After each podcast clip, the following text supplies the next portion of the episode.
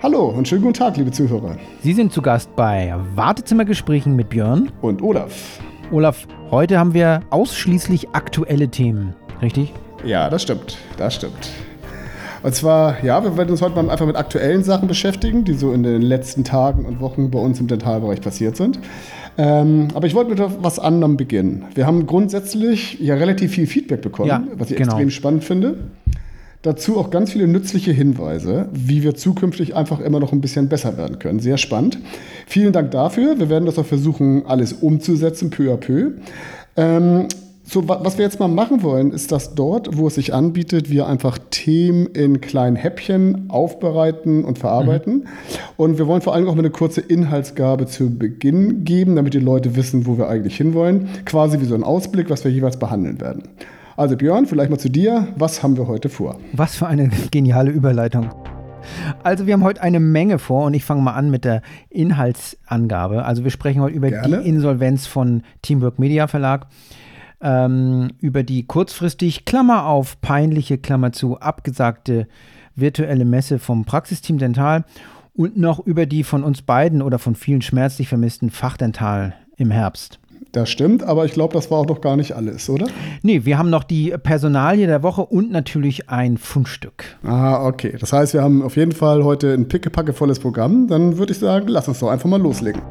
Genau, dann eigentlich ist ja so ein Podcast immer so eine perfekte Form, in mehr oder weniger regelmäßigen Abständen aktuelle Geschehnisse unserer Branche und, und der Marketingwelt aufzugreifen. Und es passiert eigentlich echt immer genug. Was ist denn jetzt bei Teamwork Media passiert, Olaf? Ja, also ich habe das mal für mich unter den Begriff gepackt, Corona und die Auswirkungen. Okay. Ähm, weil letztendlich geht das ja auch um die Frage, wie man mit den Auswirkungen, vor die wir alle gestellt sind bei Corona, umgeht.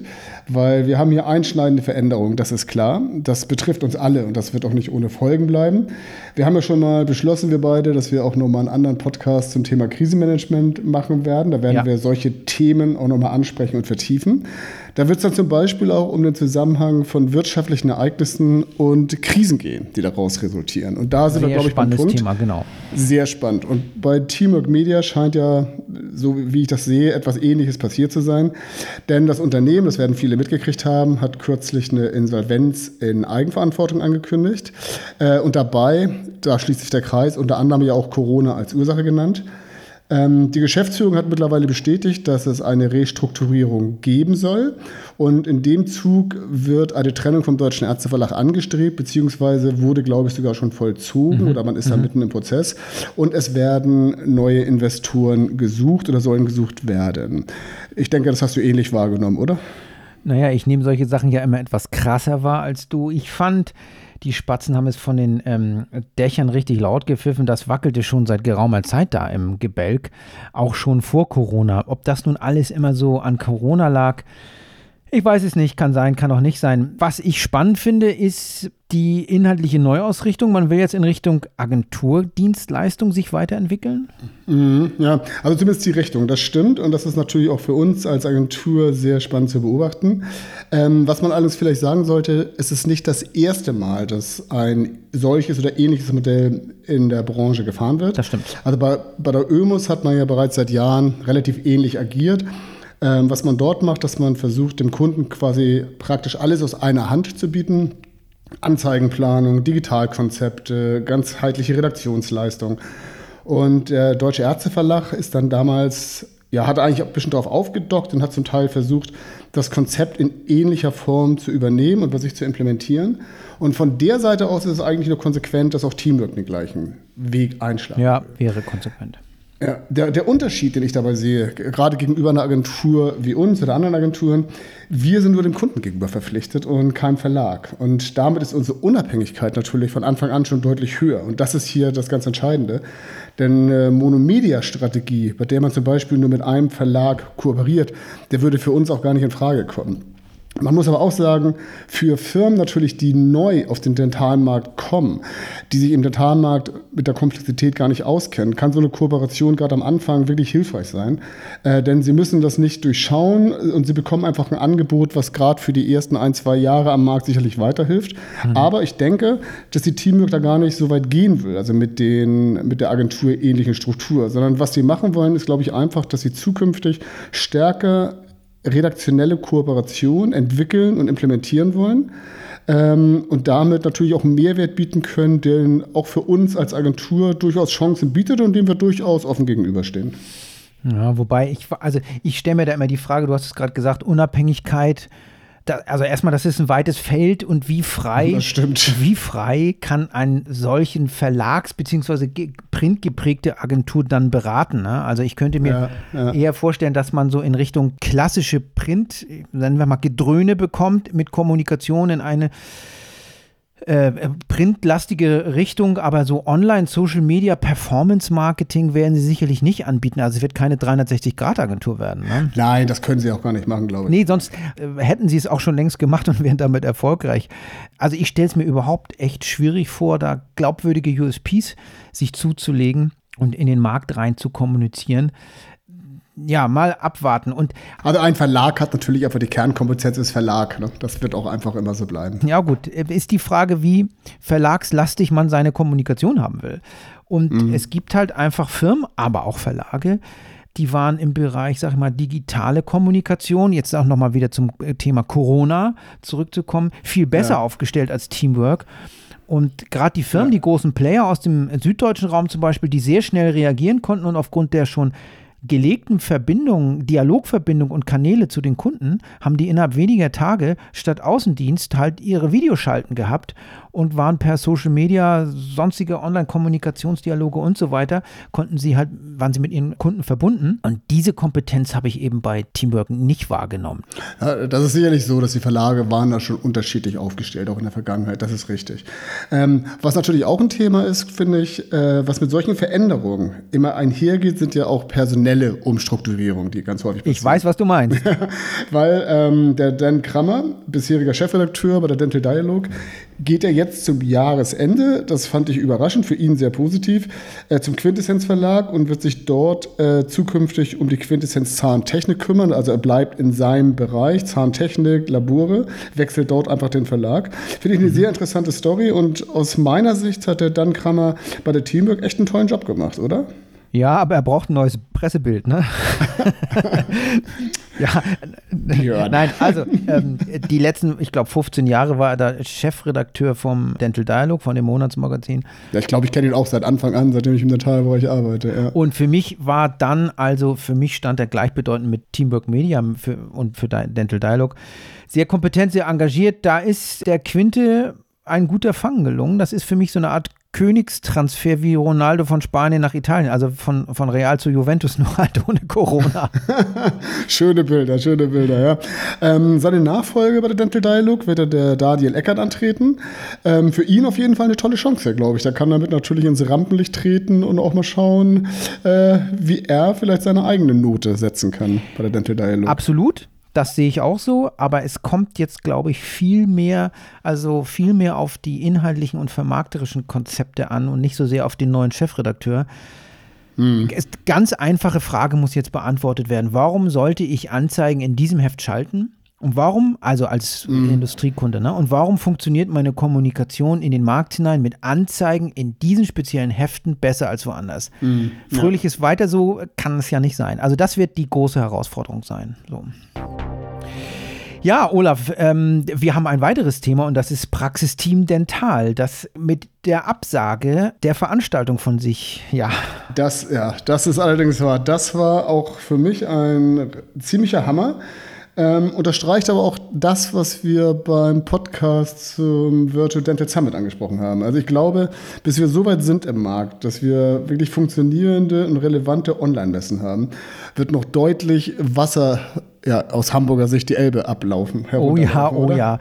Also ich frage mich da auch tatsächlich immer, wie soll eine virtuelle Messe für mich als Kunden reklamieren, mir Leads und Sales generieren, wenn sie es selbst nicht mal zustande kriegen. Das ist, ich finde, das ist an Peinlichkeit kaum zu überbieten. Naja, wie auch immer. Thema virtuelle Messe, du weißt, wie ich dazu stehe, das ist eigentlich eine nicht zu lösende Geschichte so. Ne?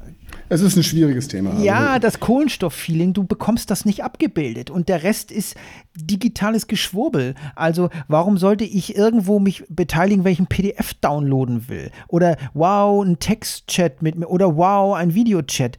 Ähm, das kann ich auch anders. Also zumal äh, im Internet sind die Menschen gerne anonym unterwegs. Mhm. Und nochmal, das Einzige, und da spreche ich wahrscheinlich für alle Marketer, das Einzige, was mich als Marketer interessiert, kann mir so etwas Leads generieren und Sales generieren. Und zwar besser als meine eigenen digitalen Kanäle. Wenn das nicht ist, ne, weil gegen die stehen sie ja im Wettbewerb, gegen meine eigenen Ja, Kanäle. ja. Wenn das nicht hinhaut, brauche ich das nicht. Ne? Ja, das stimmt.